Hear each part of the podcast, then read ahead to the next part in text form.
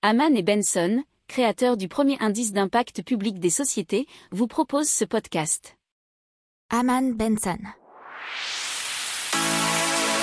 Le journal des stratèges. Boris Kalt.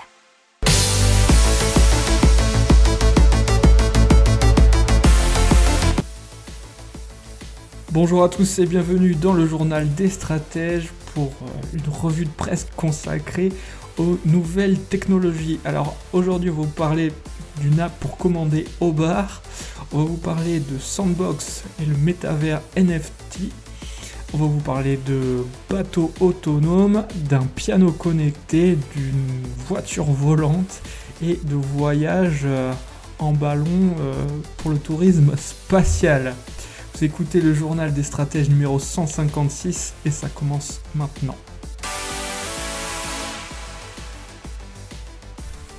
Allez, on commence tout de suite avec Binge, cette application donc qui vous permet de commander directement au bar et cela avec votre smartphone et donc sans euh, serveur. Euh, c'est déjà présent dans 70 bars de l'ouest de la France. Il n'y a pas besoin d'inscription ni de téléchargement puisque c'est une web app pour les consommateurs. Et tout est fait apparemment pour que le client soit autonome, nous dit 20 minutes. Le logo, le prix visible, le descriptif des boissons. Et euh, au final, bien sûr, la consommation est plus facile. Puisque le but, bien évidemment, c'est de ralentir le temps de commande et du coup de consommation pour sans doute consommer un peu plus. Euh, les établissements peuvent aussi mettre en avant dans l'appli les produits qu'ils souhaitent vendre ou non. Il y a déjà 50 000 utilisateurs et 100 000 commandes qui ont été passées. Le service propose aussi une option qui permet de retirer au comptoir.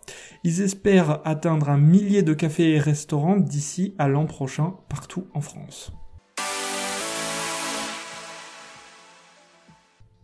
Allez, on passe tout de suite à Sandbox, c'est un métavers NFT. C'est un mélange entre Minecraft et Second Life pour ceux qui voudraient savoir un peu de quoi il en ressort et qui ne connaissent vraiment pas le monde. Il faut savoir qu'ils viennent de boucler un nouveau tour de table pour une levée de fonds avec SoftBank il y a très peu.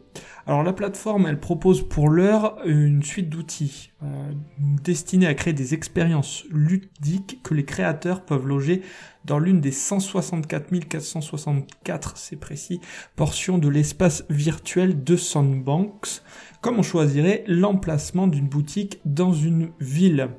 Ça, c'est euh, l'article d'usine digitale qui nous le raconte. Parmi les outils proposés, il figure des solutions pour créer des objets animés en 3D, y rattacher des NFT et une place de marché pour les échanger. Ils prennent 5% de frais sur toutes les transactions. Il y a déjà 500 000 utilisateurs qui ont connecté leur portefeuille de crypto-monnaie à la plateforme. Alors les NFT sont également utilisés comme titre de propriété pour les espaces foncier de cet univers qu'il faut acheter comme on achète un terrain avant d'y construire une euh, attraction. Alors ces unités de terrain sont localisables sur une carte virtuelle dans laquelle les joueurs peuvent promener à loisir leur avatar. Deux tiers de ces terrains ont été vendus à date, c'est ce qui a été dit par VentureBeat, pour un total de plus de 144 millions de dollars.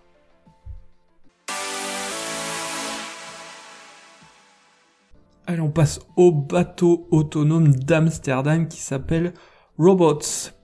Euh, ils ont été dénommés, bien sûr, à juste titre, hein, bien sûr, contraction de robots et de boats. Ils sont développés par le laboratoire d'informatique et d'intelligence artificielle de l'Institut de technologie du Massachusetts, le MIT, et par l'Amsterdam Institute for Advanced Metropolitan Solution, AMS, depuis maintenant 6 ans. C'est ce que nous explique le journal le soir. Dans un premier temps, ce sera d'abord des taxis pour environ 5 personnes, 5 passagers, et plus tard, ils pourront transporter des ordures ou déplacer des matériaux dans la ville, et cela jusqu'à une tonne et demie. Le robot, il est entièrement électrique, en plus d'être autonome, et euh, cela pour 10 heures. Le véhicule il est équipé de lidar et de caméras à 360 degrés.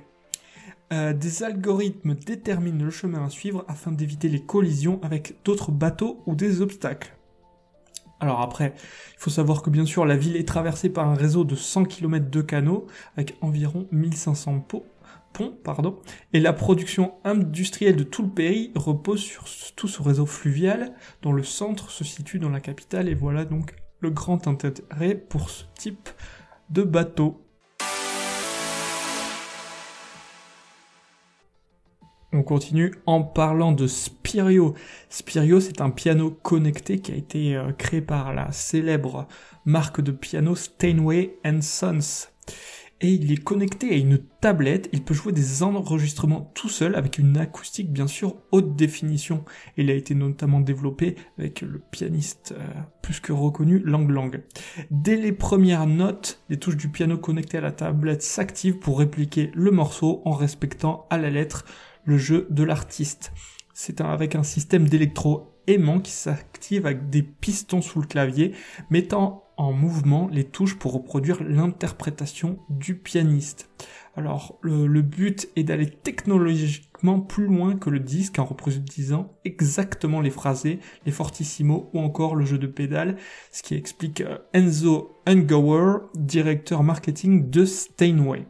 ça, sont des infos de la République des Pyrénées et de l'AFP. Alors, sur le marché, le système le plus courant dispose de 127 nuances par touche. La technologie euh, Spiro, elle, euh, en a 1020. Alors, les mélomanes, les pianistes et tous les autres amateurs de piano euh, pourront bah, se payer ce piano plus ou moins, puisque c'est quand même entre 130 000 et 230 000 euros. Allez, maintenant, on vous parle d'une voiture électrique volante qui s'appelle Xpeng et qui pourrait arriver très bientôt pour 2024. Elle coûte pas énormément cher hein, pour ce qu'elle fait, c'est 160 000 dollars. Elle est développée par la filiale euh, Urban Air Mobility HT Aero. C'est euh, marque chinoise. Hein. Elle pèsera 560 kg et pourra transporter un poids de 200 kg maximum. Alors pour euh, décoller, la voiture utilise deux gros rotors latéraux qui lui donnent une allure de drone. Ça c'est pas mal. Et l'envergure dépasse les 7 mètres. Les rotors du véhicule peuvent être repliés pour la rendre adaptée à la route. Elle sera équipée de fonctionnalités de vol autonome et pourra percevoir son environnement. Euh, elle sera à peu près simple à utiliser apparemment, ça sera à la manière d'un drone et euh, elle aura aussi des parachutes au cas où hein, ça se passe mal. Le constructeur annonce 35 minutes de capacité de vol et une altitude maximale de 1000 mètres et une vitesse maximale en vol de 135 km par heure. Alors pour concrétiser le projet, Xpeng a déjà levé 500 millions de dollars d'investissement. On continue en parlant de voyage spatial avec World View, puisque ce sont des capsules futuristes qui vont vous permettre d'aller bon, dans l'espace, petit espace, hein, on va dire c'est plus haut que les avions et moins haut que les navettes spatiales. Mais bon, ça permet quand même de voir un petit peu la planète de loin, puisque ce sera des capsules futuristes pouvant emmener 8 passagers soulevés par un immense ballon qui s'élèvera jusqu'à 30 000 mètres au moins. Alors la, frontière de l'espace, c'est environ 600 km, mais donc ça permettra euh, d'admirer la courbure de la Terre et le noir absolu, hein, bien sûr, parce que c'est sympa aussi. Le vol durerait 6 à 8 heures, donc c'est très peu, et euh, les premiers ballons seraient lancés en 2024. Par contre, le prix, c'est pour l'instant, c'est pas donné, puisque ça serait environ 50 000 dollars, nous dit Libération, et donc ça fait 43 000 euros. Voilà, c'est tout pour aujourd'hui. Je vous souhaite une excellente journée et je vous dis à demain pour plus d'informations. Ciao. Pour approfondir ces sujets, abonnez-vous à la newsletter de Haman et Benson et écoutez nos autres podcasts que vous retrouverez dans les notes de l'émission ou sur notre site internet.